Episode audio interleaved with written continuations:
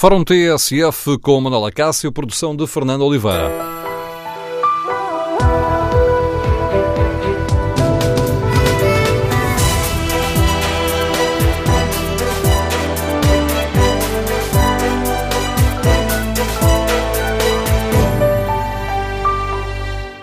Bom dia. No Fórum TSF de hoje queremos ouvir a sua opinião sobre o estado da nossa democracia.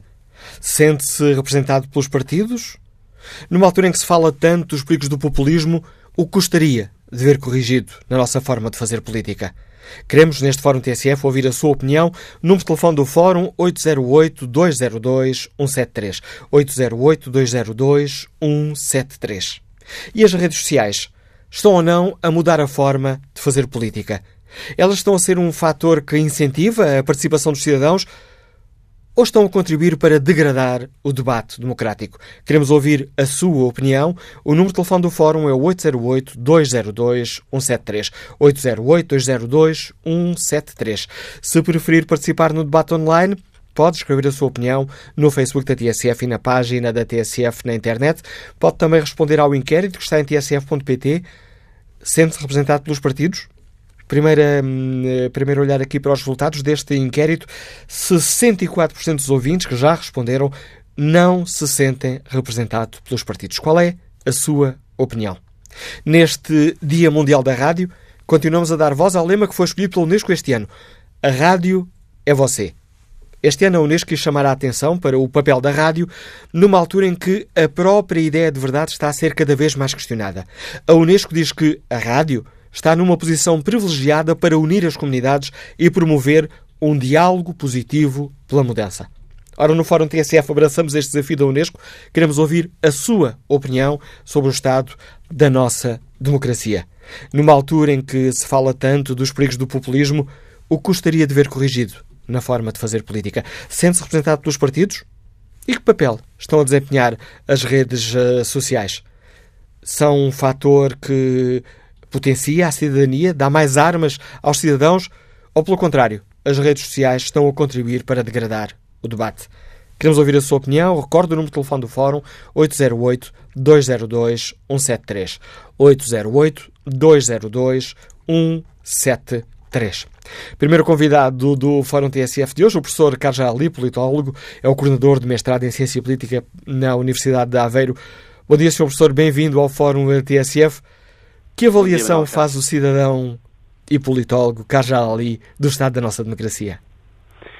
Bem, uh, eu acho que podemos identificar aqui uma leitura mais positiva e uma leitura menos positiva, e a verdade andará algures entre estas duas leituras. Pela leitura positiva, no caso específico português, podemos identificar dois fatores que me parecem importantes. O primeiro é a prevalência dos valores democráticos entre a população portuguesa.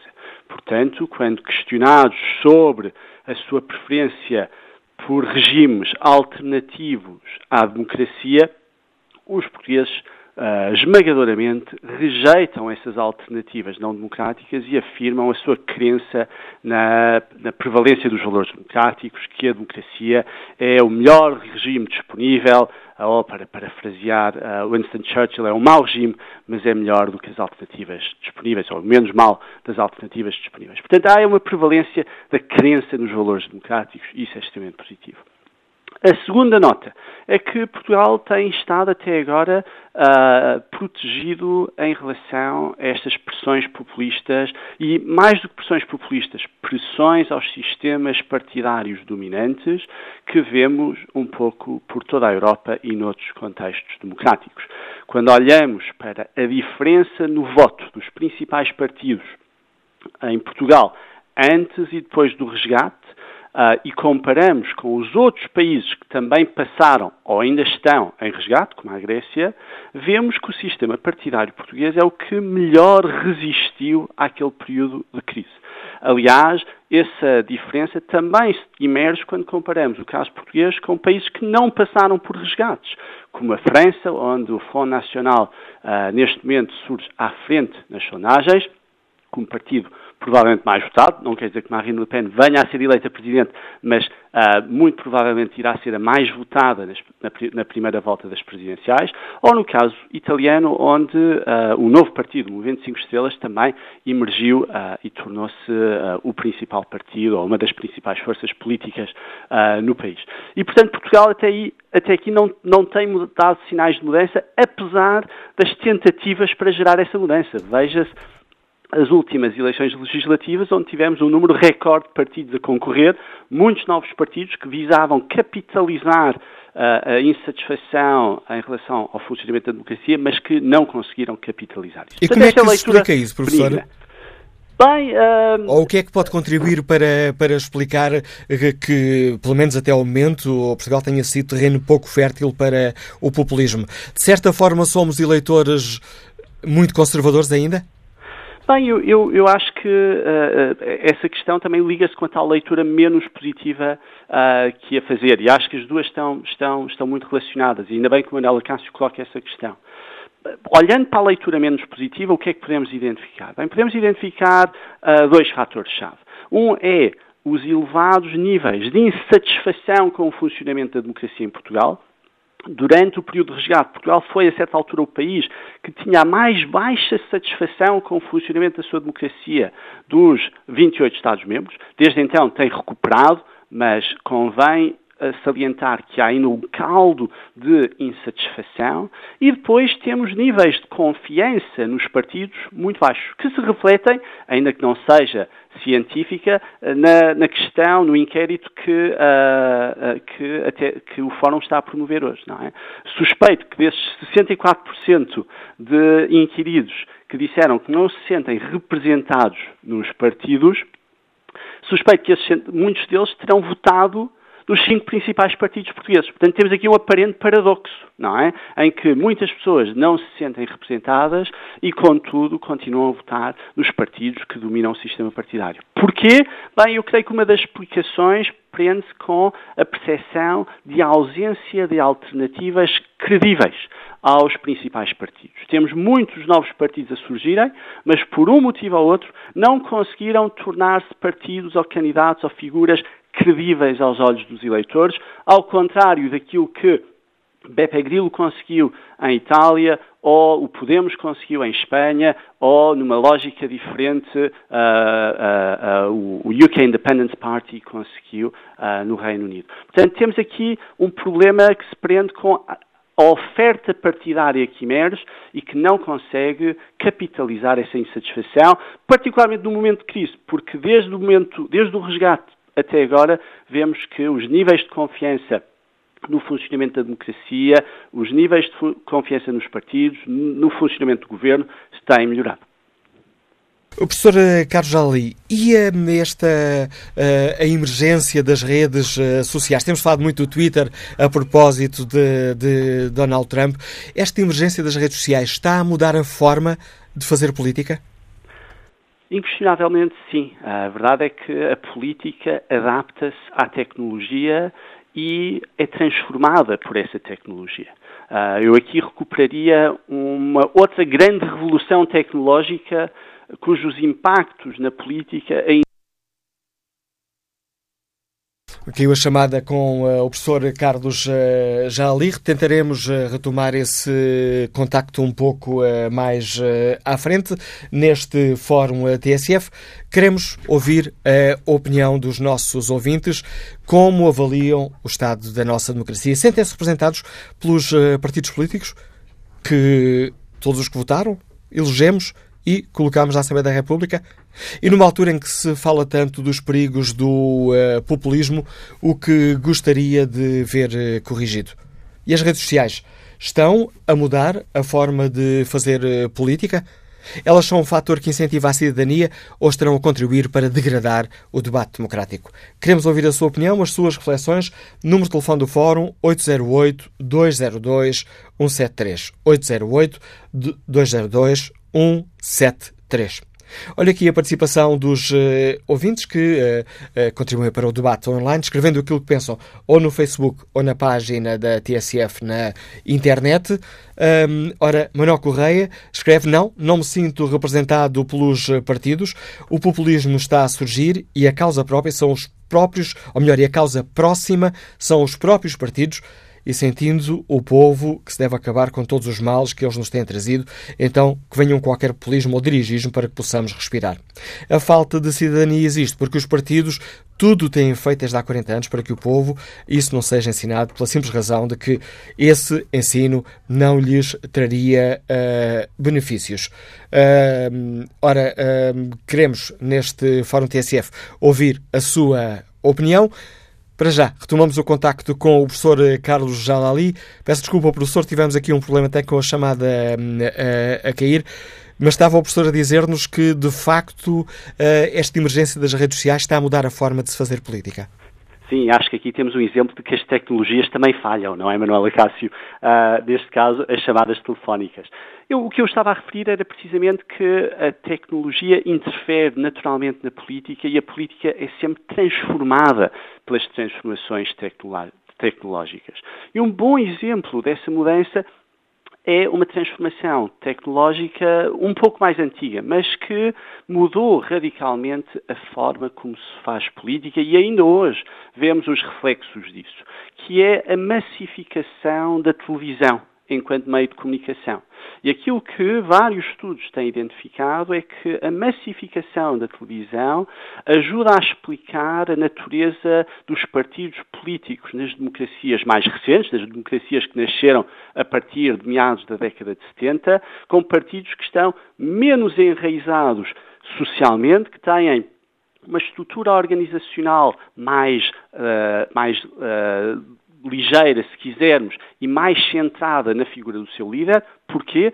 Porque a televisão permitia chegar diretamente à casa de todos os eleitores, uh, uh, ultrapassando e curto-circuitando aquilo que anteriormente requeria militantes organizados que iam bater de porta a porta, uh, dar o jornal do partido e fazer esse, esse tipo de ligação política. Portanto, a, a, tecnologia tem sempre impacto e os partidos, tal como o resto da sociedade, também são transformados e transformam-se e adaptam-se à natureza das mudanças tecnológicas.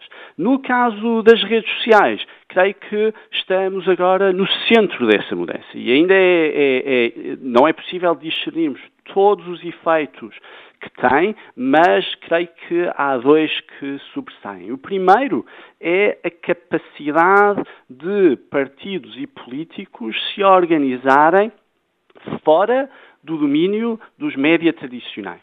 O caso do Movimento 5 Estrelas em Itália é um bom exemplo disso. Um partido que explicitamente rejeita dar entrevistas nos média convencionais que usa os novos meios de comunicação, as redes sociais, para gerar apoio, mobilizar estrutura e, a partir daí, lançar-se politicamente. Portanto, há um efeito a nível da organização partidária e da forma como os partidos se ligam aos cidadãos. Ao mesmo tempo, o segundo aspecto é que as redes sociais, por não terem o filtro do jornalismo, do bom jornalismo, também dão aso a que as informações possam ser deturpadas, circulem sem esse filtro que garante ao cidadão que aquilo que está a ler é verdadeiro ou não. A tal ideia das falsas notícias, da verdade alternativa. Bem, essa verdade alternativa é facilitada quando não passa pelo filtro do bom jornalismo. E esses dois efeitos são particularmente visíveis uh, nestes momentos em que vivemos, onde o peso das redes sociais, dos novos meios de comunicação e do, da forma de comunicar por essas redes, veja-se, por exemplo, o fenómeno Wikileaks, Uh, e o seu impacto, por exemplo, uh, nas, nas, recentes eleições uh, nos Estados Unidos, permitem, de facto, curto-circuitar aquilo que era o papel, até agora, assumido pelos médias tradicionais, e acho que abrem espaço e vão levar, paradoxalmente, a um reforço da procura, por parte dos cidadãos, do excelente jornalismo de que necessitamos para termos uma democracia saudável. Agradeço ao professor Carlos eh, Jali o contributo que trouxe a esta reflexão que fazemos aqui no Fórum TSF, lançando aqui mais algumas linhas para o debate, para o qual convido os eh, nossos uh, ouvintes neste Dia Mundial da Rádio. Continuamos a dar voz ao lema que foi escolhido pela Unesco para este ano: A Rádio é Você. A Unesco considera que a rádio está numa posição privilegiada para unir as comunidades e promover um diálogo positivo pela mudança, isto numa altura em que a própria ideia de verdade eh, está a ser cada vez mais questionada. Queremos, por isso, ouvir a opinião dos nossos ouvintes como avaliam o estado da nossa democracia. E que papel estão a desempenhar as redes sociais? São um fator que incentiva a participação dos cidadãos ou estão a contribuir para degradar o debate? O número de telefone do Fórum é 808-202-173. 808-202-173. Primeiro ouvinte a participar neste debate liga-nos de Montalegre, antropólogo. João Rocha, bom dia. Bem-vindo ao Fórum TSF. Ah, sim, bom dia. Uh, é com muito gosto que participo. Pronto, só queria deixar o meu contributo uh, no seguinte aspecto.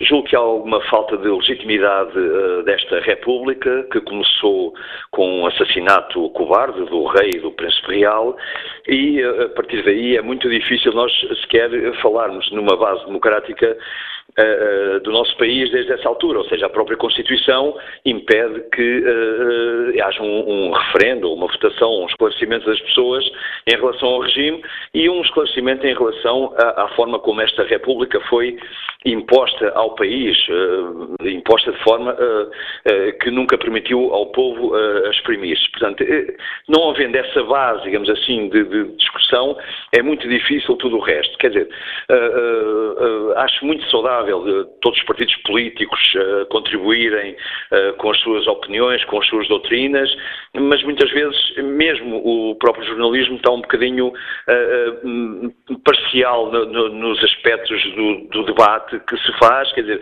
e às vezes nem sequer encaramos a importância da nossa própria cultura e damos notícias sobre, sei lá, as eleições americanas, como se isso fosse fundamental para nós, quando há tanta coisa em Portugal sobre a nossa própria cultura, sobre, sobre as nossas tradições, etc., que falta um, debater e entrar mesmo no debate político. Quer dizer, uh, uh, os partidos políticos e o debate uh, estão muito concentrados em Lisboa e, de facto, isso também contribui para que o país fique um, um pouquinho mais isolado do resto da, da capital. Muito obrigado, para já era isso. Agradeço o seu contributo, João Rocha. Vamos agora ao encontro de José Santos, é animador turístico, está em Lisboa. Bom dia. Bem. Bom dia, José Santos. Bom dia, está-me a ouvir bem? Estamos a ouvi-lo bem. Bom dia a todos. Um, Perguntam-me se me sinto representado por nossos partidos políticos. Não, não me sinto, nem nunca me senti. Eu tinha 12 anos quando foi o 25 de Abril, o dia inicial, inteiro e limpo Uh, mas esse dia para mim foi o dia 26 de abril, o dia em que assisti em direto à libertação dos presos políticos de Caxias. Uh, foi um choque brutal, eu não fazia ideia que havia presos políticos. A prisão para mim era um sítio onde havia criminosos e assassinos. E ver em direto na televisão aquela explosão de alegria, de fraternidade, um, impressionou-me muito e marcou na minha personalidade o conceito de justiça e de injustiça. E as minhas expectativas estavam a esse nível. Depois comecei a perceber-me, vieram os partidos políticos e comecei-me a perceber como funcionava a política, não é? Uh, como funcionava o clubismo, como a mentira se insinuava na retórica. Comecei-me a perceber dos métodos e daquela fé cega no RSS do PCP. Comecei-me a perceber dos métodos das conselhias, das distritais, das juventudes partidárias, que é a escola dos políticos, todos aprendem ali a funcionar. Depois comecei-me a perceber, finalmente, da corrupção, especialmente em larga escala, com a modernização da nossa economia nos primeiros tempos de Cavaco Silva e dos fundos comunitários. E o meu desencanto uh, está todo escarrapachado, como grande parte dos portugueses, no ato de não votar. O meu voto, sinto, tem muito mais dignidade. O meu voto, o Instituto em si, não sou eu. O voto tem mais dignidade do que aqueles a quem se destina. Eh, eu relembrava as palavras do representante, do, ou ex-representante do Sindicato dos Magistrados do Ministério Público, há pouco tempo, aqui numa reportagem da SIC, eh, quando se referia aos incentivos à confissão e denúncia de crimes de clarinho branco. Era uma convenção da ONU que Portugal devia assinar, e em sede de comissão parlamentar, referiu que os partidos lhe responderam, os deputados lhe responderam que não queriam um país de bufos. Nós estamos a falar daquilo que corresponde à delação premiada no, no, no Brasil que, que, deu esta operação do Lava Jato. Não querendo um país de bufos neste aspecto, querem então um país que permeia a lealdade entre criminosos de colorinho branco. Portanto, o meu desencanto volta ao início. É a justiça e a injustiça que eu não vejo, um, não vejo representado. Pensei que a política era a arte de praticar o bem em grande. E bem sei que não, e que não é só em Portugal. Passando daí para a transparência a larga escala que nos proporciona a internet, a globalização, as redes sociais, há aqui alguma esperança, eu acredito que sim. Uh, mas há também o perigo contrário do populismo, do reality show, do Big Brother, e penso que esse tema seria outro programa. Agora, o jornalismo é fundamental. Uh, a TSF eh, é um bom exemplo da boa rádio, e se não forem jornalistas isentos e corajosos, olhe-se agora para o exemplo da América, eu penso que corremos o risco de, de não haver justiça e de não haver outra vez eh, nenhum dia inicial inteiro uh, e limpo. Agradeço Obrigado. o seu uh, contributo para este debate, José Santos. Vamos agora à análise política do Paulo Baldaia, comentador de política nacional da TSF, diretor do Diário de Notícias, apanhando boleia aqui da intervenção deste, deste ouvinte, Paulo. Um, as redes sociais estão a mudar a forma de, de fazer política? Bom dia, Manuela Cássio. Eh, eu julgo que sim. O, jornalismo vive eh, uma fase difícil, que precisa de, de afirmação, eh, que se prende com o facto das redes sociais permitirem duas coisas em simultâneo. Uma, a primeira é que as fontes estão a dispensar a intermediação, no sentido que utilizam as redes sociais para comunicar diretamente com o destinatário e temos também muitos, muitos destinatários que também dispensam essa intermediação. Uh, uh, aquilo em que o jornalismo é uh, fundamental para que entre a fonte e o destinatário não vá muitas vezes muita mentira misturada com alguma verdade. desse ponto de vista, as redes sociais são um desafio muito grande para, para o jornalismo, mas também para a sociedade como um todo, por porque eh, todos os órgãos de comunicação social estão na internet, eh, mas eh, não são a internet. Eh, a internet tem muita mentira, a internet tem muita eh, manipulação eh, e o jornalismo não é assim e dá garantias às pessoas, mesmo cometendo erros, porque obviamente comete erros, falha, mas procura transmitir com verdade aquilo que acontece acontece no país e no mundo e, portanto, é muito importante que esta, que o facto de as redes sociais terem de alguma forma dispensado a intermediação eh, seja eh, agora uma batalha coletiva dos jornalistas, mas também de quem se quer bem informado, eh, que perceba que as redes sociais são importantes porque permitem a toda a gente ter opinião, mas não chegam. o jornalismo continua a ser bastante importante e, desse ponto de vista, é a nós, jornalistas, que compete reafirmarmos a, a, a nossa capacidade de ajudar a sociedade a construir-se com verdade. Este papel das redes sociais pode degradar o debate democrático? Muitas vezes tem acontecido isso. Uh, também é verdade a, pergunta que tu fazes, a pergunta dupla que tu fazes a propósito das redes sociais, a, a resposta é sim e sim. Sim melhora, porque no sentido há mais gente a pensar e, portanto, há mais gente a comunicar o seu pensamento, e isso é bom. Nós olhamos para as redes sociais e percebemos que há muita gente nas redes sociais que traz pensamento novo e, portanto, isso ajuda, mas por outro lado também há muita manipulação nas redes sociais e há uh, trabalho que é feito uh, com interesse para manipular o debate, uh, para além de que há, obviamente, pessoas que não estão preparadas para entrar no debate e, portanto, geram. há uma luta de claques muito baseada no insulto e em mentiras que prejudica.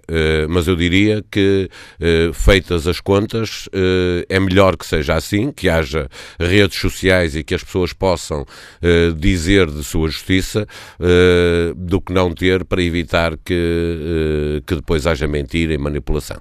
E como é que ele é expressado da nossa democracia? Os partidos, temos, temos ouvido ao longo de muitos anos uh, o, o, debate de uh, os políticos, os eleitos, estarem mais perto dos eleitores.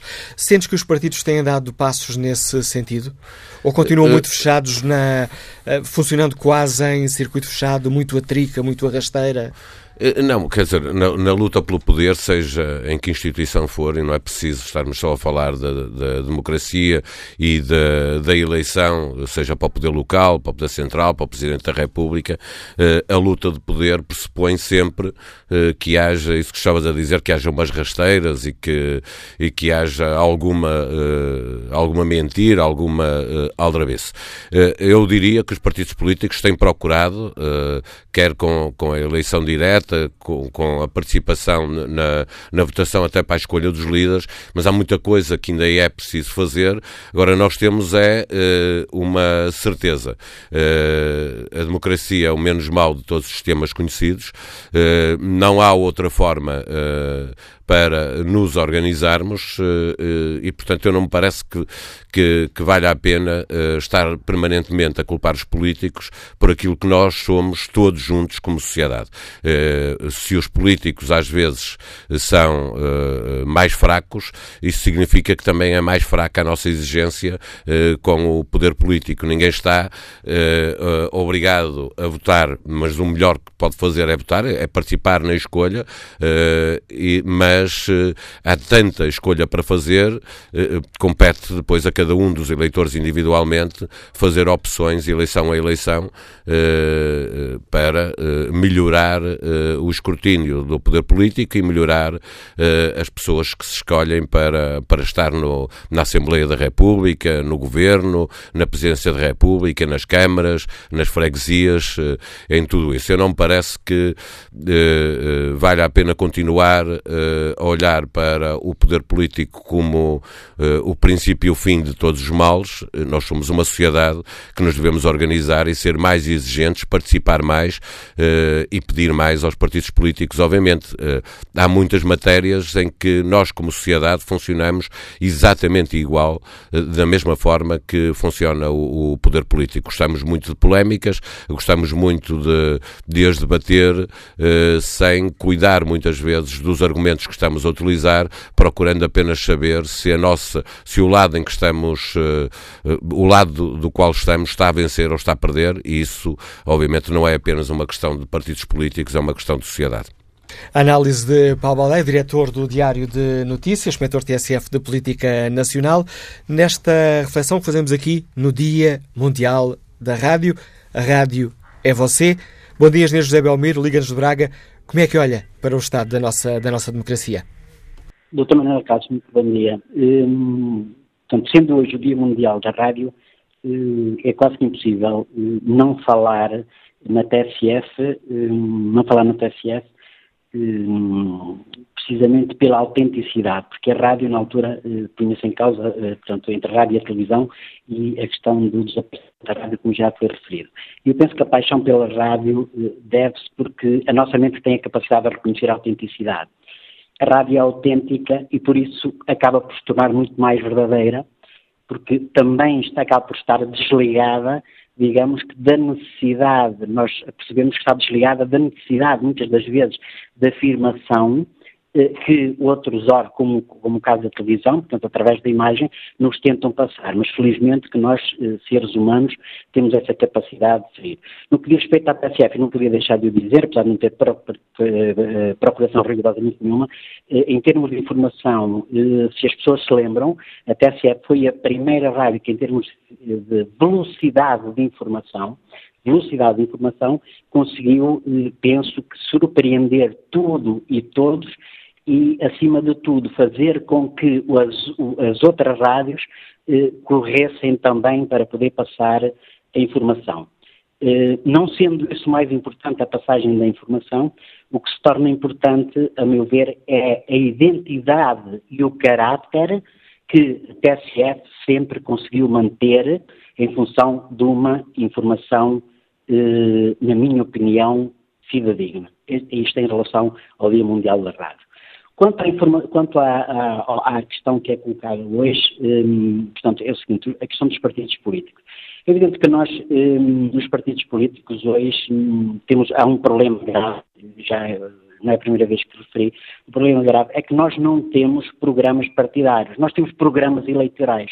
Os partidos não têm um programa definido. Se for qualquer partido, se for qualquer partido que me quiser filiar num partido e pedir um programa de partidos, os partidos não têm, não conseguem dizer o que é que tem. Temos programas eleitorais, ou seja, o que é que isto quer dizer? Isto quer dizer que eh, depois eh, de, são criadas expectativas, como é evidente, sabendo nós, geram-se emoções, expectativas, e depois é evidente que as coisas não acontecem da forma como nós pretendemos. E então como é que se começa, o que se começa a passar? Uma coisa tão simples quanto isto, é que nós entramos numa obediência passiva. Aceitamos só porque nos geraram algumas emoções. Aliás, é o mesmo princípio dos clubes de futebol eh, porque mesmo estando a perder, nós continuamos a votar. Mesmo um partido dizendo que nos vai tirar dinheiro, nós continuamos a votar, porque já nos conseguiu, portanto, gerar algumas emoções. E aqui põe-se a questão da liderança, porque os conceitos de liderança variaram efetivamente. Hoje, o líder partidário é aquele que se põe à frente da multidão, e não aquele, aquele que na realidade tem uma ideia e que as pessoas acompanham pela ideia porque acreditarem em determinados, em determinados ideais. Portanto, um, a, a, influência que as redes sociais, eu não vou, não vou portanto, gastar muito mais tempo, a influência das redes, que as redes sociais têm aqui. Eh, na minha opinião, a questão da, rede, da, da influência das redes sociais é mais, eh, digamos, um, a falta de competência de quem produz a informação ter necessidade de fazer um recurso às redes sociais para produzir informação, porque essas redes sociais, nós sabemos são, são, eh, que estão, são ausentes de campos, digamos, não têm campos de consciência, não têm campos de consciência definidos para que nós nos possamos eh, regular. Porque aqui os conceitos de verdade, eh, nós sabemos que não há verdades exatas, nós sabemos que não há ciências exatas e, portanto, cada um toma a sua verdade como, toma a sua verdade em função, digamos, das suas estruturas mentais. Para terminar, eu gostaria só de deixar, portanto, estas duas, é que duas, duas não chamarei pensamentos, mas duas questões. É que a razão faz o homem, mas é o sentimento que o conduz. E a verdade não está com os homens, mas sim entre os homens. E é aqui que os políticos, é precisamente por esta razão que os políticos se servem para que nos criarem falsas expectativas. Caso a sociedade, a sociedade inteligente, sociedade, esta sociedade de informação, filtrar, filtrar e perceber onde está a minha verdade e não a verdade de quem me está a passar a informação. Muito obrigado pela oportunidade. Eu é que agradeço o seu contributo, José Belmiro. E que opinião tem eh, sobre a questão que hoje aqui debatemos o industrial João Ferreira, que nos liga de Barcelos. Bom dia. Olha, bom dia. Eu podia propor em frente ao industrial, podia propor a Rádio Amador. Em primeiro lugar, com, já que me permite, penso que sim, uh, Manuel Cássio, queria mandar aqui um abraço a todos os colegas rádios amadores do mundo inteiro que nos estão a ouvir. Uh, quem está a falar é o João Cunha e, se me permite, o CT2 Golf Sierra November GSN. Que é Dia Mundial da Rádio também é para os rádios amadores uh, e principalmente para esses que, de certa forma, foram pioneiros noutros tempos da, da rádio que hoje temos. Com respeito aos, ao tema, aos temas que o amigo eh, propôs hoje. Eh, eu, a questão da informação, a questão dos partidos políticos, eu nem falo já, não vale a pena. Eh, é um assunto para mim perfeitamente arrumado porque neste momento os partidos políticos em Portugal e em qualquer parte do mundo eh, sofrem de um problema de descredibilização. E então estão, estão, estão, estão descredibilizados, não, não adianta, não, as pessoas, eh, não é por acaso que este, desta vez ganha um partido, da próxima ganha outro, o eleitorado é muito móvel, porquê? Porque estão descredibilizados, pronto, não há, não há explicação a dar, não, não há que tentar explicar o inexplicável. Com respeito à, à, à, à informação, às informação via internet, uh, estamos com um problema. As rádios, as televisões, os grandes meios de informação estão com um problema muito grave que, e a sociedade que é a chamada contra-informação, porque ela existe, é feita mais facilmente através da internet porque não há filtros e o povo tem que começar a ser educado, a filtrar muito bem aquilo que lê e aquilo que ouve aquilo que vê via internet, então os, os órgãos de informação e a própria sociedade está com um problema muito grave porque já não consegue filtrar, as pessoas já não conseguem filtrar coisas perfeitamente absurdas, notícias perfeitamente absurdas, como o que é neve na Arábia Saudita e coisas do género, e toda a gente leva aquilo como uma verdade pura e simples. Uh, pronto, uh, a sociedade da informação hoje está, está, está, está virada ao contrário, exatamente por isso, porque as pessoas não conseguem já, não é culpa de, de, dos órgãos de informação, não é culpa dos jornalistas, não é culpa de quem produz notícia, não, é culpa de, da sociedade em si, que já não consegue filtrar, a cabeça de cada um já não consegue filtrar aquilo que é absurdo ou não numa notícia. Uh, muito obrigado por me terem. Obrigado, João Ferreira. Agradeço o seu contributo. Quase, quase a terminar esta primeira parte. Passo ainda a palavra ao empresário Nuno Souza, que está no Porto. Bom dia. Olá, Manuela Cássio, bom dia. Bom dia a todos os ouvintes. Muitos parabéns para a TSF, de quem sou amigo há longos anos e comecei, não é comecei, fui um dos pioneiros participantes nestas lides da rádio em direto. A TSF, de facto, tem essa medalha de ser uma das pioneiras, se não a pioneira, a que deixou que o povo anónimo uh, desse a sua opinião. E este, este hoje lanço, lanço, renovo esse desafio à TSF, que deixe as pessoas falar. Deixe as pessoas dar a sua opinião. A sua opinião. Não condicionem, e isto é no abstrato, não condicionem as pessoas a, a encarreirar uma certa e determinada tendência na, na opinião. Deixem que as pessoas falem e digam a sua opinião. A TSF, nesse aspecto, fez escola em Portugal e desejo que continue, porque uh, eu estou um bocadinho impressionado pelo tempo, tenho pena, mas que deixe de facto que, que nesta fase difícil, também para o jornalismo, e eu vou dizer isto porque não estou a ilibar nenhum jornalista, que infelizmente também há jornalistas que intelectualmente são desonestos, mas eu, eu sei que muitos deles, hoje em Portugal, são muito precários. São os chamados freelancers. Vão fazer um trabalhito hoje, outro amanhã e outro para depois, e de facto são muitos deles condicionados a dizer muitas verdades que lhes são cortadas, condicionadas, porque sabem que se ferirem a voz do dono, amanhã podem não ter mais trabalho. Por isso é aqui um alerta também que eu deixo e que de facto já muita gente aqui disse muitas coisas válidas, muito válidas, mas deixo esta. Eu acho que de facto o jornalismo hoje está extremamente condicionado em procurar ir até ao fim da rua, ir até ao fim do mundo à procura da verdade jornalística. Isto de facto está condiciona muito o cidadão que gosta de ser informado, que tem necessidade de ter boa informação e séria e fidedigna, porque nós hoje vemos, e só para terminar, oh, oh, oh Manuela Cássio, vejo que de facto tem pouco tempo, é que. Já devíamos ter terminado esta primeira parte do fórum, mas uh, uma frase, uh, por favor, Nuno Souza. Olhe, uma frase então para terminar. Muito sucesso para a TSF e renovo este desafio lutem pela verdade e deixem que os ouvintes deem a sua opinião. Um abraço e tudo corra bem. Obrigado. Agradeço o seu contributo, Nuno Sousa. Retomaremos este debate com a opinião dos nossos ouvintes em primeiro plano, já a seguir ao Noticiário das 11. Tudo o que se passa, passa na TSF. TSF. Em Viseu, 107.4 em Évora 105.4, nas Caldas da Rainha 103.1. 11 da manhã com 8 minutos, na TSF avançamos para o Fórum, segunda parte, edição de Manuela Cássio com produção de Fernanda Oliveira.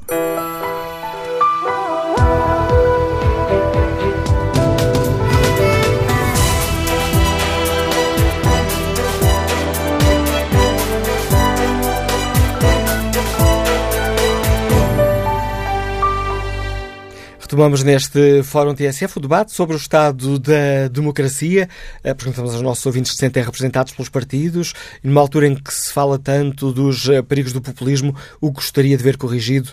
E as redes sociais estão ou não a mudar uh, a forma de fazer política?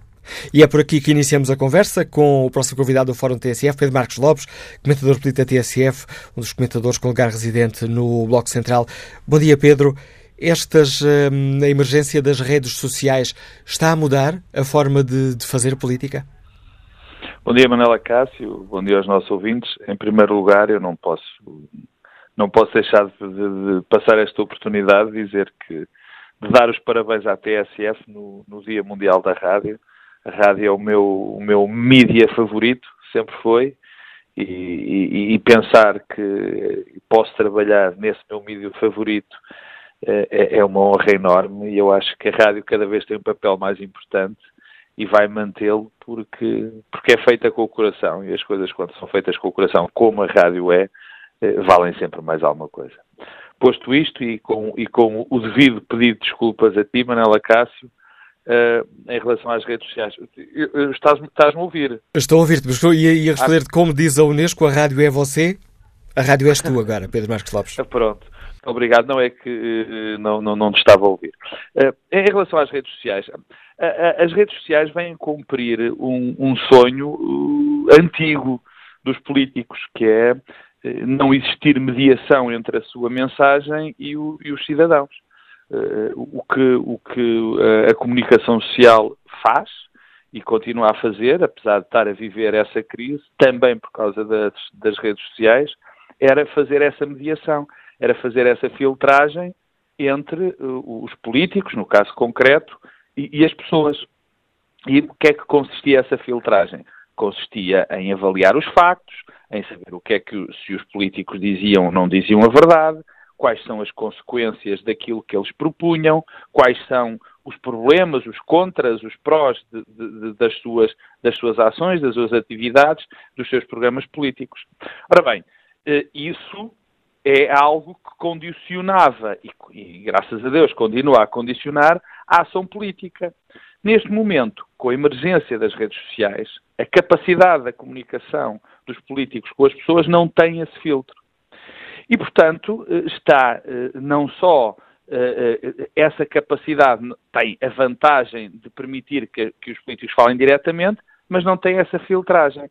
O que causa que se pode, que qualquer pessoa imbuída dos piores sentimentos e das piores vontades, chegar com a mesma facilidade do que qualquer outro político, no verdadeiro sentido da palavra sem essa filtragem, o, o, a capacidade de entrar é completamente, é muito parecida.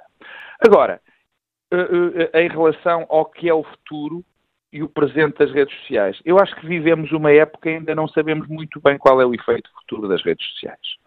É, é, está tudo muito ainda no início. E eu estou convencido que a sua evolução será, será que venha a dar um maior papel, um papel de maior destaque à comunicação social, aos órgãos eh, eh, de comunicação chamados tradicionais, do que os pessimistas pensam.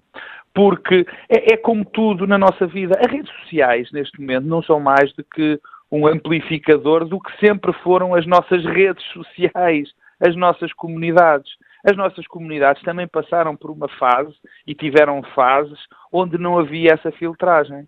No momento que as pessoas se percebem que precisam de que haja a filtragem, de que precisam, de que estão fartas, digamos assim, de serem enganadas, que apareça alguém que lhes venda essas ideias, umas ideias, o facilitismo do populismo e que sejam sistematicamente e que sejam muitas vezes enganadas por esse tipo de mensagem, as pessoas vão perceber que precisam desse filtro. Portanto, eu, eu não tenho, eu, eu não tenho a visão que, que se tem das redes sociais, eh, aquela visão má, a visão de que tudo o que é mau acontece nas redes sociais. O que acontece nas redes sociais acontece na nossa comunidade. Coisas boas e coisas más. Uh, teve coisas muito boas, a capacidade de, de haver mais possibilidade de expressão, uh, só que muitas, só que tem esse grande problema, que é a questão da mediação e da filtragem, tanto só de factos como de intenções. E, e, nesse aspecto eu acho que elas vão evoluir e vão contribuir mais cedo ou mais tarde o problema é sempre este ato, até para a melhoria da nossa democracia e provavelmente para a melhoria da nossa da nossa, da nossa vida em sociedade. E Quem a nossa democracia está boa e recomenda-se ou, ou precisa de fazer um check-up? A democracia tem, tem este, a democracia tem um, um, um problema em si, tem em si mesma o gênese da sua própria destruição, dos seus próprios, do, do seu próprio problema, que é a questão da liberdade, a questão da capacidade de nós intervirmos eh, dentro dessa comunidade com más ou boas ideias, no caso concreto más, e portanto é, tem a capacidade, tem dentro dela, é da sua essência, nós termos da sua essência ela eh, eh ter de suportar pessoas que a querem destruir, eh, deixa-me dar-te um exemplo. Quando agora Donald Trump diz eh, que, enfim, que tem uma lei para banir a entrada, para proibir a entrada de determinados estrangeiros, e nós sabemos porquê, por causa de uma religião nos Estados Unidos, eh, diz que isso é por causa da segurança do país. Muito curiosamente, há uma sentença absolutamente extraordinária do Tribunal de São Francisco, da semana passada, que diz que, na altura em que a segurança for mais importante que determinados valores essenciais da democracia, é a altura que não vale a pena defender a democracia. Isto é uma lição, na minha opinião, absolutamente fantástica. Agora, e é por isso que eu te digo que eh, a democracia tem sempre porque, porque Donald Trump, no caso concreto, aproveitando para dar exemplo, também foi eleito pelas pessoas, percebes? E, portanto, essa essência, e de qualquer pessoa poder ser eleita, mesmo tendo ideias que depois se revelam, ou mesmo ele mostra, contra a democracia. Eh, fazendo um, um, um transporte rápido para nós, nós vivemos problemas, os nossos problemas da democracia são problemas já conhecidos. Eh, eh, nós temos um déficit, nós temos um problema grave, e já vais ver porque é que eu começo por aqui. Nós temos um problema grave de desigualdade no nosso país, nós temos um problema muito grave com a justiça no nosso país, nós temos um problema económico no nosso país e esses problemas. Uh, e podia continuar, um problema de qualificações, mas eu, eu elejo, elejo estes três, a desigualdade, a questão da justiça e a questão económica, do crescimento económico, e porquê é que eu os falo e os ligo à, à, questão da democracia? Porque nós sabemos que a democracia sobrevive ou tem problemas graves quando nós vivemos situações económicas eh, eh problemáticas, porque as pessoas associam, particularmente em Portugal, a democracia seu, à, à, melhoria das suas condições de vida, porque as pessoas começaram a viver muito melhor eh, com a democracia do que viviam antes da democracia, em todos os aspectos.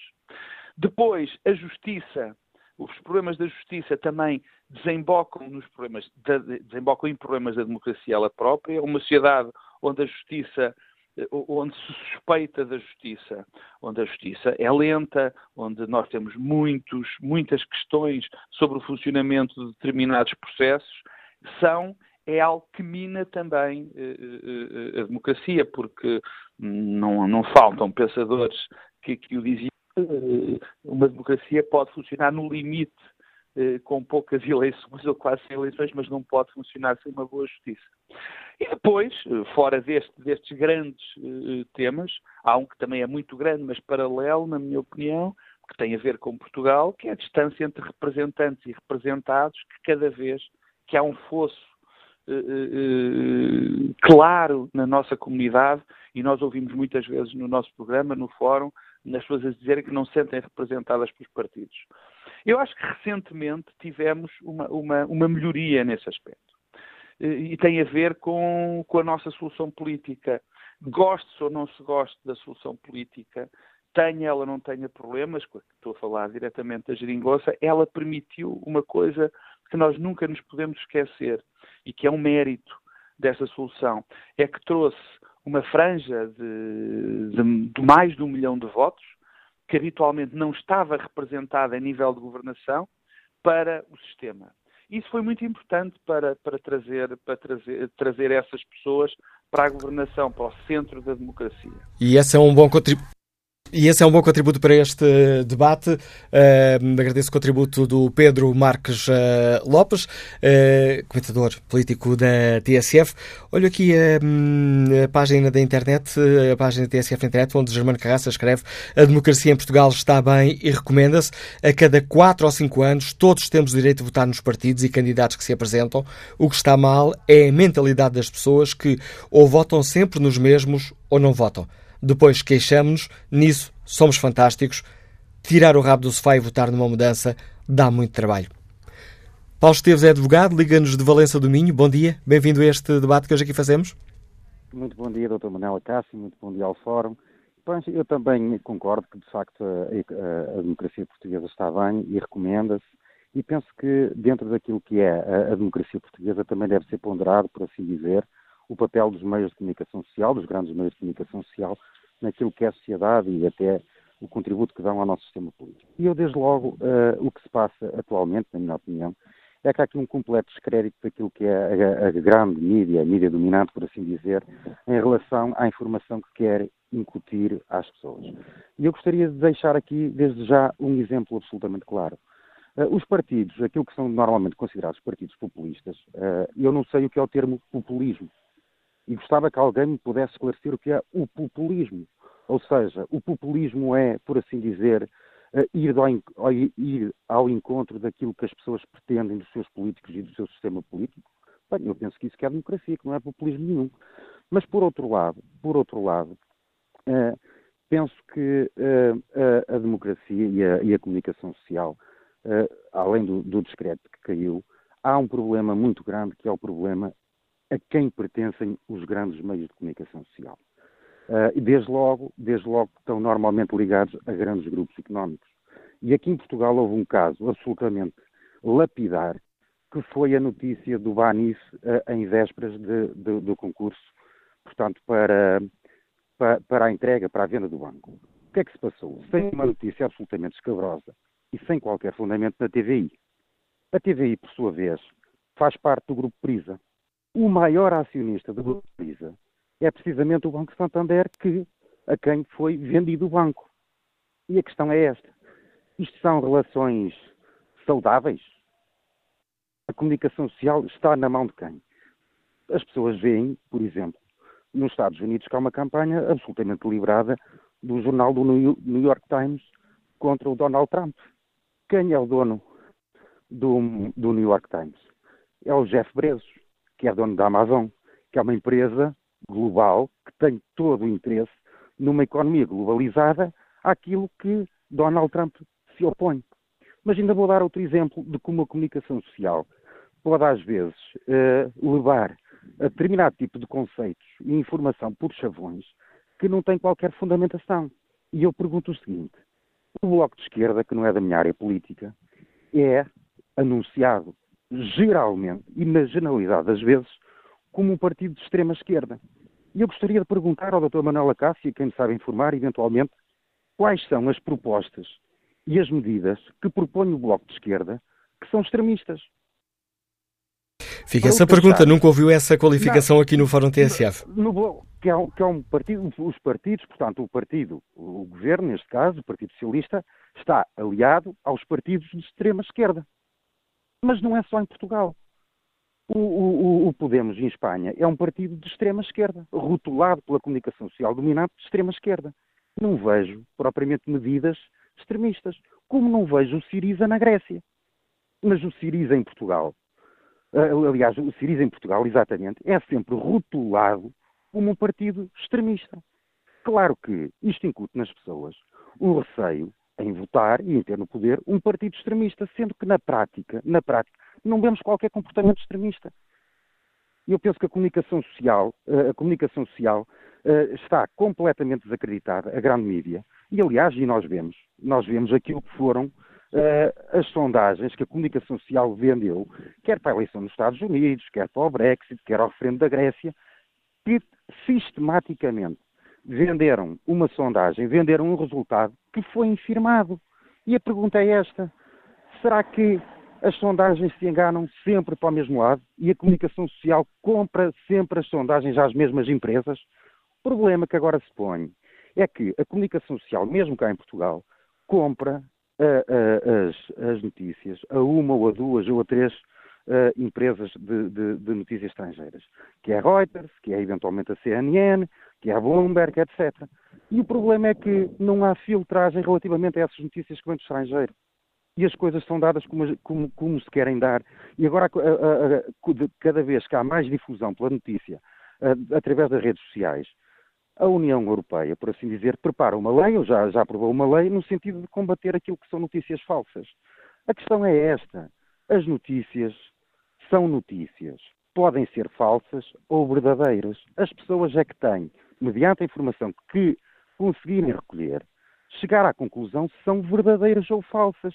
Porque rotular a priori notícias como falsas e impedir a sua divulgação, isso é o que fazem todos os regimes fascistas. Obrigado, Paulo Esteves. Agradeço o contributo para este debate e essas reflexões sobre o jornalismo que desempenha ou que deve desempenhar um papel importante na, na nossa democracia. Bom dia, Pedro Adão Silva.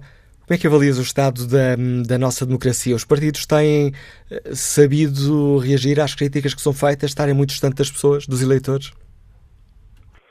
Bem, eu diria que sim e não. Ehm, sim, porque eh, se compararmos Portugal com outros países europeus, eh, a situação é menos má. Mas, em todo o caso, eu julgo que é apenas uma questão de tempo e de intensidade, porque eu diria que os fatores que explicam um grande afastamento aos partidos do regime democrático uh, nas últimas décadas são os mesmos que estão presentes nos outros países europeus, também estão presentes em Portugal. E, portanto, eu diria que é um pouco uma questão de intensidade da tendência e não tanto de ausência dos fatores que explicam eh, o que está a passar um pouco por toda a Europa. Eh, e, na verdade, eu acho que os fatores são, são quatro, eh, e são sempre os mesmos quatro em todos os, os casos. Bem, o, o, primeiro é que nós não nos podemos esquecer que o processo de eh, consolidação dos regimes democráticos no pós-guerra e na Europa do Sul mais tardiamente está associado naturalmente à garantia de direitos políticos e direitos civis, eh, mas está também associada à garantia dos direitos sociais. As pessoas confundem, e bem, eh, a democracia com um período em que vivem melhor. Eh, ora, o que nós temos assistido é, nos casos, eu diria uma diminuição, um arrefecimento da melhoria das condições económicas e sociais da população, e noutros mesmo um recuo, mas invariavelmente sempre uma percepção de que o futuro não será tão radioso como foi o passado recente. Eh, e essa eh, diminuição das expectativas faz com que as pessoas, eh, no fundo, olhem com menor aprovação para a democracia. E não por acaso, repara que esta nostalgia do passado, que esteve presente no Brexit, que está presente na vitória de Donald Trump, corresponde exatamente a uma ideia de que houve aqui um período em que se viveu melhor e talvez tão importante como viver melhor, havia expectativas que se continuaria a viver melhor. Eu diria que o primeiro problema das democracias e dos regimes e dos partidos eh, do arco da governação, seja em Portugal, em Espanha, na Grécia, em Itália, em França, eh, na Alemanha, no Reino Unido, eh, prende-se com a diminuição das garantias dos direitos sociais que prejudicam o exercício do regime e a democracia. E claro que os direitos sociais enfrentam imensos problemas, não estou a dizer que a solução é fácil, a solução é identificar aqui uma relação. Bem, o segundo ponto é, tem a ver um pouco com a ideia de impotência democrática. Quando todos os dias nos é sugerido, eh, e o caso grego é uma espécie de versão extrema, que o voto soberano conta pouco, no sentido em que nós podemos escolher eh, dar a maioria em Portugal ao Partido Comunista Português, mas o Partido Comunista Português não poderá governar com o seu programa. E porquê? Porque as decisões se tomam noutro lugar, seja Bruxelas, seja o sistema financeiro, seja as agências de rating, Ora, ora, esse deslocar do centro da decisão política para uma esfera que não é, é democrática é, é, levanta um problema. Levanta um problema no regime. As pessoas deixam de acreditar no sentido do seu voto e, no fundo, querem voltar a controlar os seus destinos. Terceiro ponto, a corrupção e a percepção de que há uma elite, seja uma elite política, seja uma elite financeira nos bancos, que capturou o interesse comum. Bem, eu não digo que isto seja absolutamente verdade, mas a percepção é verdadeira. E, portanto, se a percepção é verdadeira, há aqui um problema de legitimidade no exercício do poder. E, finalmente, uma coisa é que, eh, aliás, o ouvinte anterior estava a falar disso e que tem a ver eh, com eh, uma ilusão de participação que resulta do peso das redes sociais, do declínio das formas de intermediação tradicionais quer seja o jornalismo, quer seja a comunicação social, quer seja outras formas de regulação e de intermediação. Nós vivemos hoje um mundo eh, onde há uma ilusão de participação, de proximidade e uma diminuição de todos os mecanismos de regulação e de intermediação. Ora, as democracias liberais não são viáveis quando não há outras formas de intermediação além do voto e de uma participação eh, direta. E no que nós assistimos é um declínio de todas essas formas, seja a comunicação social tradicional, seja os mecanismos de controle de poder, seja o poder judicial, o Parlamento, eh, etc. E, portanto, a conjugação destes fatores, com menor ou maior intensidade, está presente em todas as democracias ocidentais e coloca o regime em xeque e também, a meu ver, em Portugal. E esta questão das redes sociais. Os polícias dizem-nos que as redes sociais potenciam um comportamento que é só lês aquilo que já sabes que vais gostar de ler. Não pode este efeito diminuir o debate democrático, tornar tudo muito eu sou do clube A, tu és do clube B estamos em claques e em barricadas diferentes? Mais do que o debate, o que, o que diminui é a capacidade de compromisso. É impossível. E a democracia é, é, por natureza também o espaço do compromisso, do compromisso político eh, nos parlamentos, mas também do compromisso, por exemplo, na concertação social. Ora, eh, a capacidade de estabelecer compromisso, e, e, e foi isso que esteve na gênese da consolidação dos regimes democráticos eh, na segunda metade do século XX. Ora, nós hoje temos menos capacidade de estabelecer compromissos porque há uma maior polarização política, ideológica eh, e até eh, social. E, ao contrário do que acontecia, quando havia espaços que promoviam essa aproximação, hoje temos espaços que afastam. E eu não, não, não olho para estes espaços como sendo algo que já existia e que, no fundo, tem aqui um novo formato. Não há características, de facto, distintivas. Uma delas é aquela que tu identificaste, quer dizer, a forma como a informação é propagada eh, é no sentido de eh, propagar informação que vai ao encontro das convicções que eu já tenho anteriormente, em lugar de as confrontar eh, e de tentar desafiá-las, isso tem exatamente a ver com a ausência de mecanismo de regulação. A ideia de que tudo é notícia, que tudo tem o mesmo valor, é uma ideia que não é compatível com a democracia. Aparenta ser uma ideia muito democrática, no sentido em que tudo vale o mesmo. Eh, mas a democracia só é viável se houver alguma capacidade de intermediação, de regulação eh, e de escolher. Ora, isso está eh, em recuo, sem mecanismos que compensem esse recuo. Agradeço, Pedro Adão e Silva, a análise que traz a este fórum a TSF, a análise do Pedro Adão, comentador da TSF, com lugar residente no Bloco Central. Olha aqui o debate online, ver a opinião dos eh, nossos ouvintes sobre esta questão. Ora, João Miguel Gil escreve: Sinto-me confortável e prezo muito a democracia que temos. É ela que dá voz à vontade dos eleitores. Por muito ou pouco que nos eh, possamos rever no partido que governa num determinado período, Gostava, contudo, que os partidos atuassem mais como representantes qualificados uh, dos seus uh, eleitores. Gostava que os eleitores de um círculo eleitoral conhecessem os deputados que elegem. Gostava que eles reunissem periodicamente com os seus eleitores para manter o seu foco nos interesses de, de, dos que os elegem. Gostava que os partidos estivessem mais interessados em preparar e cumprir um programa eleitoral responsável e promotor da justiça, coesão e desenvolvimento. Finalmente, gostava que os partidos formassem mais quadros com base na competência e não na sua capacidade de atuarem como yes men. E acrescenta ainda João Miguel Gil e gostava que eles conseguissem atrair mais quadros técnicos competentes da sociedade civil para enriquecerem as tarefas parlamentares e governativas. Mas agora o encontro de Ricardo Martins, estudante está em Alverca. Bom dia, bem-vindo ao Fórum TSF. Bom dia, obrigado, está-me a ouvir? Estamos a ouvi-lo, Ricardo Martins. Pronto, eh, eu queria... Eu já liguei o rádio tarde, pareceu-me que uma das questões do Fórum de hoje era a questão de saber se o cidadão normal, comum, eu, neste caso, se me sinto representado pelos meus representantes. Exatamente, é uma, das, é uma das perguntas para, no fundo, que nos ajudar aqui a refletir sobre o estado da nossa democracia. Muito bem, vou tentar responder a esta pergunta. Primeiro vou só, vou só eh, notar, penso o professor doutor que telefonou ainda agora antes de mim, portanto, penso que a formação seja Sociologia. Portanto, o, professor, um, comentador, vosso um, ouvinte, ou colaborador, precisou alguns termos... O Pedro Adão uh, Silva?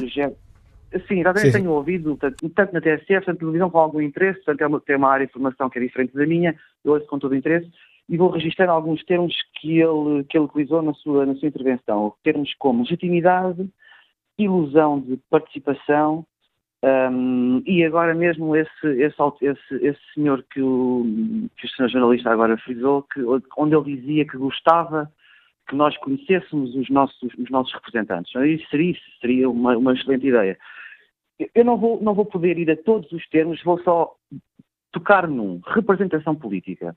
Quando eu digo, ou qualquer cidadão telefone para a TSF diz ou diga que não se sente representado pelos seus representantes, do meu ponto de vista, expressa um terrível conhecimento do que é que se passa com a democracia. Representação política, portanto, representação que vem do termo representátil, que significa tornar presente o que não lá está, nos termos da nossa democracia, não quer dizer aquilo que quereria dizer se o meu pai me pedisse para eu representar no, no, na reunião de condomínio. Representação política não significa representar os interesses do cidadão. Significa que o cidadão, através do seu voto, substitui a sua vontade pela do soberano. E isto, por muito terrível que seja, é verdade. Tanto mais que os representantes, os nossos legítimos representantes, representantes num, numa espécie de abuso semântico do termo representar, quando chegam ao poder, como, como foi o Sr. Passos Coelho, depois de ter prometido que não cortava o 13 mês ao subsídio de férias, cortou, portanto, quebrando assim uma promessa eleitoral, de facto, e não havendo nenhuma lei que vincule promessas eleitorais, ele demonstrou a verdade da representação política. Substituiu-se da nossa vontade. E isto é, é muito curioso, que custa tanto pensar, que quase que ninguém acredita. Representação política nada tem que ver com a representação de cidadãos. Numa, numa democracia participativa, teria. Na nossa, não. Portanto, quando há um ouvinte que diz eu não me sinto representado, não sabe o que diz. Quando um ouvinte diz, como, como o doutor disse, que há uma ilusão de participação, isso já me agrada mais. Quando um ouvinte diz os nossos representantes têm de nos conhecer, pois claro, como é que pode representar os meus interesses se não sabem quais são? Comecemos pela, pela, pela, pela Constituição Portuguesa. O movimento das Forças Armadas vem por este, por este meio e, e interpretando os, os sentimentos mais profundos do povo português. O povo português é um conceito. O povo português não tem sentimentos. Tem o eu, tem o seu jornalista, tem o seu sociólogo. Enquanto nós não pudermos dizer quais são e as nossas dificuldades, como é que eles podem interpretar os nossos legítimos interesses? Não pode. Portanto, isto, isto funciona tudo à base de uma nobre mentira, sem a qual não funciona e que de nobre não tem nada. Agradeço o seu contributo para esta reflexão, Ricardo Martins. Vamos agora ao encontro do professor eh, José Gil. Bom dia, bem-vindo a este uh, Fórum TSF. Bom dia. Pegando aqui nas palavras deste ouvinte, pedimos mais à democracia representativa do que aquilo que ela nos, uh, nos pode dar? E depois ficamos desencantados. Uh, certamente, certamente, mas há, há, há várias sistemas representativos uh, e há uma diferença que agora não se pode, não se pode uh, analisar. No entanto, eu deveria dizer, eu ouvi a, a comunicação do seu do seu ouvinte anterior e que faz uma crítica à representação. Simplesmente, a verdade é que as pessoas, as pessoas, os eleitores, têm uma percepção atual, sobretudo muito mais aguda atualmente, que o sistema partidário e o sistema parlamentar, o sistema da democracia representativa, não os representa. Quer dizer, não a, a, a voz deles, eleitores, não é repercutida uh, pelos seus uh, representantes. Bom, o que significa que o sistema, a percepção é que o sistema partidário não representa uma série eh, de camadas da população que se sente excluída do sistema político, excluída mesmo da sociedade.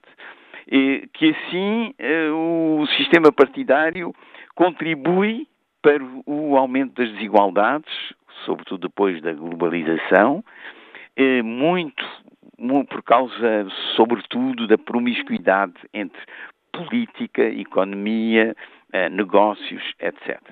Quer dizer, a, a maior e crescente visibilidade da corrupção, eh, que é devido a muitas coisas, também ao sistema mediático, às novas tecnologias, eh, faz com que essa percepção seja cada vez mais forte. E assim se cria a ideia de que há um establishment, um sistema que se opõe a, aos excluídos. Uh, isto é muito grave porque significa que, afinal, o sistema partidário pode contribuir para o alastramento dos populismos, não é? Bom, vejamos agora a outra questão, em que é que o sistema dos partidos defende a democracia relativamente aos, aos populismos. Então aí podemos dizer imediatamente a democracia é, é, é um alvo do populismo porque é um sistema institucional. E o populismo é contra as instituições. Quer dizer, é contra as mediações entre a política, o chefe e o povo. Hum? Ora, os partidos são o garante dessas instituições, o Parlamento, etc. Por isso, o, o populismo é antipartidos. O sistema partidário é já ele próprio uma mediação, um intermediário, um grupo entre, de, dentro de grupos, uma sociedade dentro das sociedades. Bom, uh, o que é que nós podemos dizer hoje? Uh, como é que o populismo se aproveita do sistema democrático e da crise do sistema democrático? Bom, aqui haveria muito que dizer sobre esta crise, mas, digamos, para ser resumidamente, eh, para ser rápido, que o populismo age nos interstícios do sistema, quer dizer, eh, na, por exemplo, na jurisprudência, eh, nos hábitos que não estão, que são, que são o suporte mesmo da prática democrática, mas não estão, não são alvo do lei, da lei, por exemplo, os costumes, os, os, o material identitário, as idiosincrasias dos povos, Uh, e agindo aí, ele age para, no, no sentido de, um, de, uma agudização do nacionalismo. Né? E isso não é legalizado. Mas também não, o interstício da, da, democracia, que não, não, não é abrangido pela lei, também podem ser as novas práticas sociais, uh, coisas novas que vão muito mais depressa do que a jurisdição, não há ainda leis. Um exemplo disso é os tweets do Trump. Eh, os tweets do Trump, pode-se analisar, é uma prática totalmente antidemocrática de comunicar politicamente. Seduz, submete, capta é? A adesão de, dos, dos, indivíduos. Mas leis. é, de um ponto de vista de um, de um político, uma comunicação muito inteligente. Pois é, mas é, é claro que é inteligente. E, e, e, é inteligente e eficaz, extremamente eficaz. Eu já vi pessoas uh, que foram alvo do tweet, de, jovens, uh, sobretudo, mas não é por serem jovens, uh, encantados, porque era dirigido pessoalmente a comunicação do tweet do Trump. Bom, e eles agem sobre isso. Uh, e a globalização atual e toda a tendência da legislação tende a universalizar e as leis e a negligenciar cada vez mais o, o, essas, essas exigências identitárias. Resultado, o populismo entra por aí. O populismo entra por aí quer dizer que da mesma maneira que é nos interstícios da democracia, nos subterrâneos da democracia, que se eh, combina a corrupção, os negócios e a política, é aí mesmo, mas abrindo à, à, à, superfície de, do, e ao escrutínio do espaço público que vai agir o populismo. É aí que o populismo exige, age, não é? Estamos numa ilusão, estamos a ver uma ilusão uh, muito potenciada também pelas redes sociais de uma democracia direta ou democracia quase direta? Absolutamente, claro, claro. Quer dizer, a, a democracia está cada vez mais em crise, teria que se analisar, porque a democracia ela funciona disfuncionando. Teria que se analisar isso. Uh, funciona escondendo o seu desfuncionamento. E por, pelas novas tecnologias, pela globalização, pelo escrutínio, uh, uh, esse funcionamento que esconde não é, não tornou-se extremamente frágil e descobre-se. As, as, as, populações têm muito mais o sentido de uma injustiça, de uma desigualdade. Hoje, eu estou a falar da Europa, dos Estados Unidos, e de sociedades mais ou menos ocidentais, mas isto vai também para o Oriente, muito mais dessas desigualdades do que, do que uh, há 50 anos, porque não havia essa, essa, essa visibilidade das desigualdades, da injustiça que há hoje através do sistema mediático e a importância, portanto, do sistema mediático na, no funcionamento da democracia. O resultado é que nós temos que certamente repensar profundamente a, a, a, a, democracia representativa e a representação, como nós vimos agora, dando uma importância muito grande às, às mediações, mas focando a atenção para a fragilidade e a falta, a insuficiência do funcionamento dessas mediações, quer dizer, das instituições. Uh, há que ter em conta uma uh, exigências que não são necessariamente identitárias, são mais da ordem uh, do, do, da emergência de uma igualdade, mas não vamos falar aí, de uma exigência de igualdade que, é o, que tem a ver com o reconhecimento do, do homem pelo outro homem, que está também a aparecer por aí. Há muitas décadas que está e que agora é potenciada pelas novas tecnologias. Obrigado, professor Zé Gil, por nos ajudar a, eh, a, refletir, por nos desafiar a refletir, por vezes, para além das ideias uh, mais óbvias. Ora, escutada a opinião do filósofo Zé Gil, vamos ao encontro de Fernando Marques, vendedor, está em viagem. Bom dia. Bom dia, Manuel Acás, e aproveito para dar os parabéns à TSS. Uh, eh, ao longo de 20 e muitos anos tem sido uma escola para mim e eu só tenho a agradecer à TSF. Uh, pronto, passando isto, aquilo que eu vou dizer, não, não me resto dos políticos, infelizmente, uh, e cada vez, olha, vai passando o tempo e mais desmoralizado e mais desanimado com a política e com isto tudo, porque, pronto, eu vou-lhe dizer, ainda há bocado quando a TSF me inscrevi, e disse, olha, vou passar a Pouso, vou aqui visitar alguns clientes aqui da zona da Almada, do e aqui ando eu.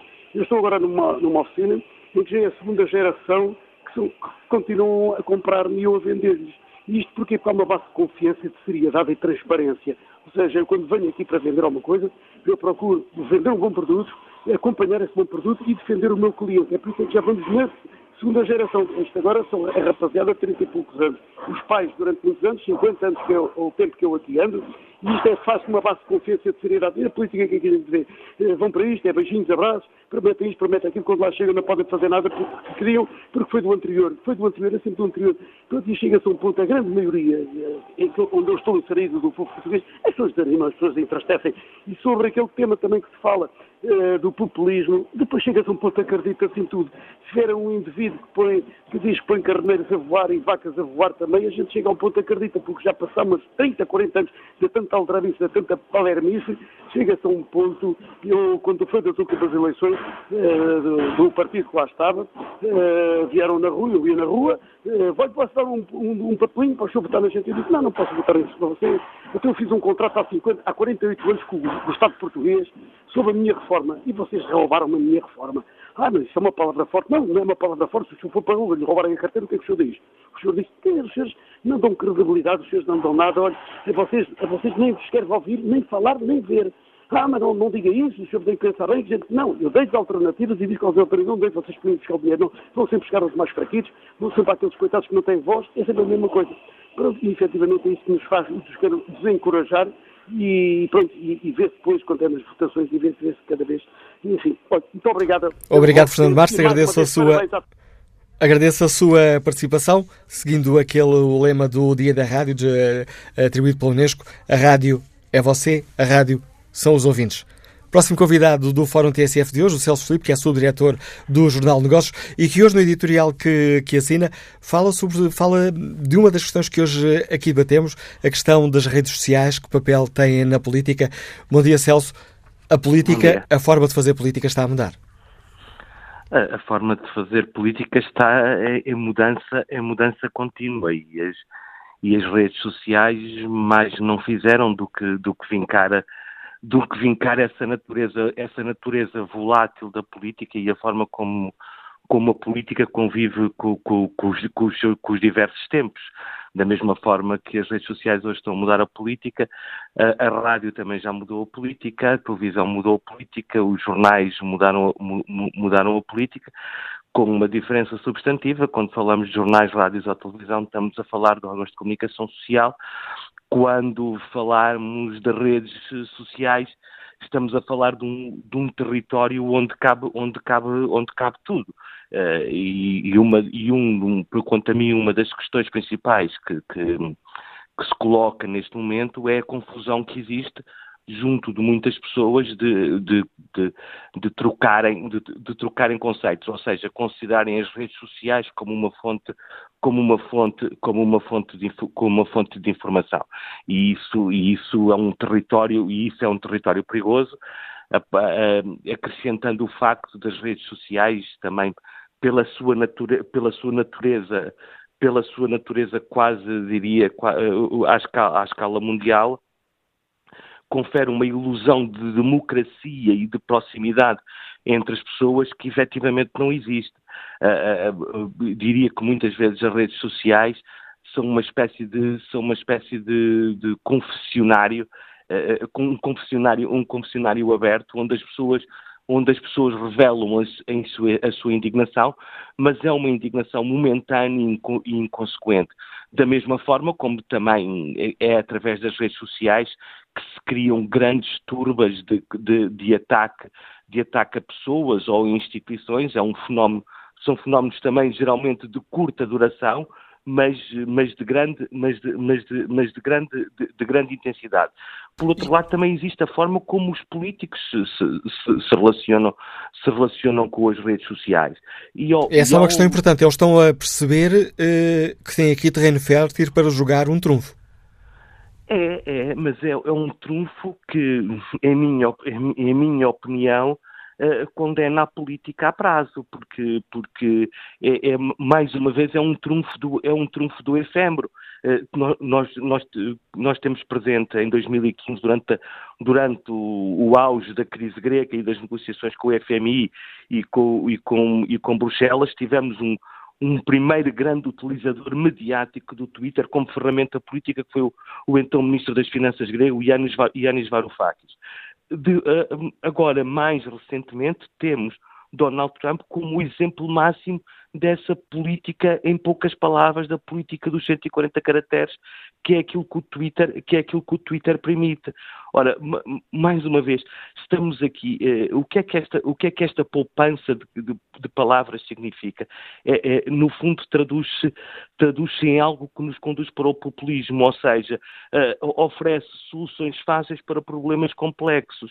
Uh, em 140, em 140 40, 40 caracteres.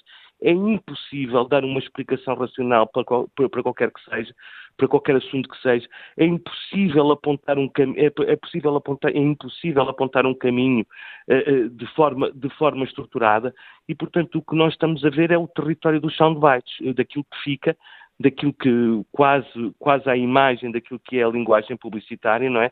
curta, enfática e para entrar no ouvido e ficar na, e ficar e ficar na, e ficar na memória, mas, mas esta mas esta mas esta mas esta poupança é uma é, é uma ilusão porque eu julgo que ainda há pouco era o filósofo José Gil que estava a dizer é, é, é a representação da democracia que está em causa e há uma fragilidade uma fragilidade evidente evidente das instituições. E a responsabilidade é, deve ser atribuída tanto, tanto aos políticos, porque pela falta de, muitas vezes pela falta de qualidade na forma como exercem, como representam essa sua atividade, e por outro também aos, cidadãos que se divorciaram, que se divorciaram da política, que se divorciaram, dos sistemas, dos sistemas de representação da, da política e que, e que julgam que, que lhes basta espiar, uh, espiar sua, os seus problemas e identificar os problemas e, e lançar, uh, lançar suspeitas ou fazer, ou fazer acusações nas redes sociais e que isso é um exercício da sua cidadania nada mais errado. O exercício da cidadania faz, não se faz através das redes sociais, faz através, através da sociedade e dos sistemas de representação dessa sociedade, sejam, sejam partidos políticos, sejam organizações não governamentais, seja qualquer, seja qualquer outro, o, o, outro sistema. As, as, redes sociais são, obviamente, uma ferramenta, uma ferramenta importante, são uma ferramenta que, não se, é, que é impossível de, de, de erradicar, antes pelo contrário, não vale a pena estar a, a, a, lutar contra as redes sociais porque é uma batalha, porque é uma batalha perdida. O que vale a pena, sim, é refletir sobre o seu real valor e o seu real valor tem a ver com a importância que os seus utilizadores uh, uh, lhe querem dar. Uh, e, e, e, repetindo, correndo o risco de repetir um pouco, eu julgo que a forma como os políticos, a, a, como os políticos estão a usar, estão a usar as redes sociais, a curto e médio prazo joga contra a política e aumentará a confiança dos cidadãos em relação aos atores políticos. Obrigado, Celso Filipe. Agradeço o teu contributo. O Celso Filipe é subdiretor do Jornal de Negócios, ajudando-nos aqui também a debater esta questão hoje no Fórum TSF. Quase, quase a terminar, passo a palavra à empresária Isabel Lopes, que nos escuta na Amadora. Bom dia. Está sim, muito bom dia, já muito obrigada. Muito rapidamente, uh, eu dou uma, uma, uma, simples exemplo de porque é que eu já não confio nos mídias tradicionais e tenho realmente, de facto, ir à internet para buscar informação. Eu vou, vou uh, falar, por exemplo, sobre o CETA. Uh, eu vinha perguntar, por exemplo, se o CETA tem sido. Uh, para já, a maioria das pessoas não sabe o que é o CETA. E na quarta-feira os eurodeputados vão votar sobre uma situação que vai prejudicar muito os, o, o, povo português e, aliás, todos os europeus. Eu vinha perguntar um, quando é que da última vez foi falado, por exemplo, na, na TSF sobre o CETA. Está a falar do acordo económico entre a União Europeia e o Canadá. Exatamente. Quando não, é que foi falado? Não lhe sei dizer. Pois, portanto, temos um exemplo, uma situação tão grave que realmente todos nós devíamos saber, porque vai incidir nos direitos dos trabalhadores, vai incidir na qualidade da alimentação, vai, vai incidir uma série de, de situações uh, do país e da Europa e que as pessoas não sabem. Aqui temos um exemplo bastante uh, visível de como realmente nós não, há uma manipulação da informação nos grandes mídias e se quisermos saber a informação correta temos que ir à internet. Eu acho que está tudo dito. Muito obrigada. Agradeço sim? o seu contributo, Isabel Lopes. Olha aqui a página da TSF na internet, no inquérito que fazemos aos nossos ouvintes, perguntamos se se sentem representados pelos partidos. Ora, os números têm variado ao longo do, deste debate. O sim leva curta vantagem. 50% dos ouvintes que já responderam a este inquérito sentem-se representados pelos partidos, 49% não se sentem representados.